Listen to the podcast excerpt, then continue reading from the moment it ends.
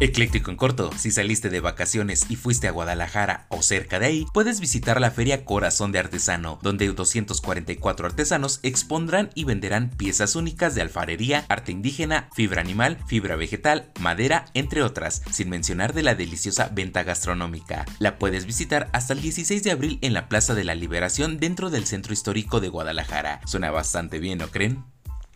Por si te lo perdiste, llegó Lady Café del Oxxo. Una chica se hizo viral en redes sociales ya que fue captada como llenaba una olla con el líquido para despertarnos todas las mañanas. Esta fue abordada por una empleada de la tienda de autoservicio, pero al momento que le comentó que no podía hacerlo y trató de evitar que llenara la olla, reaccionó de una manera violenta diciendo, no me estés tocando, no me vuelvas a tocar. Vaya vaya, para gente abusiva, ¿no creen?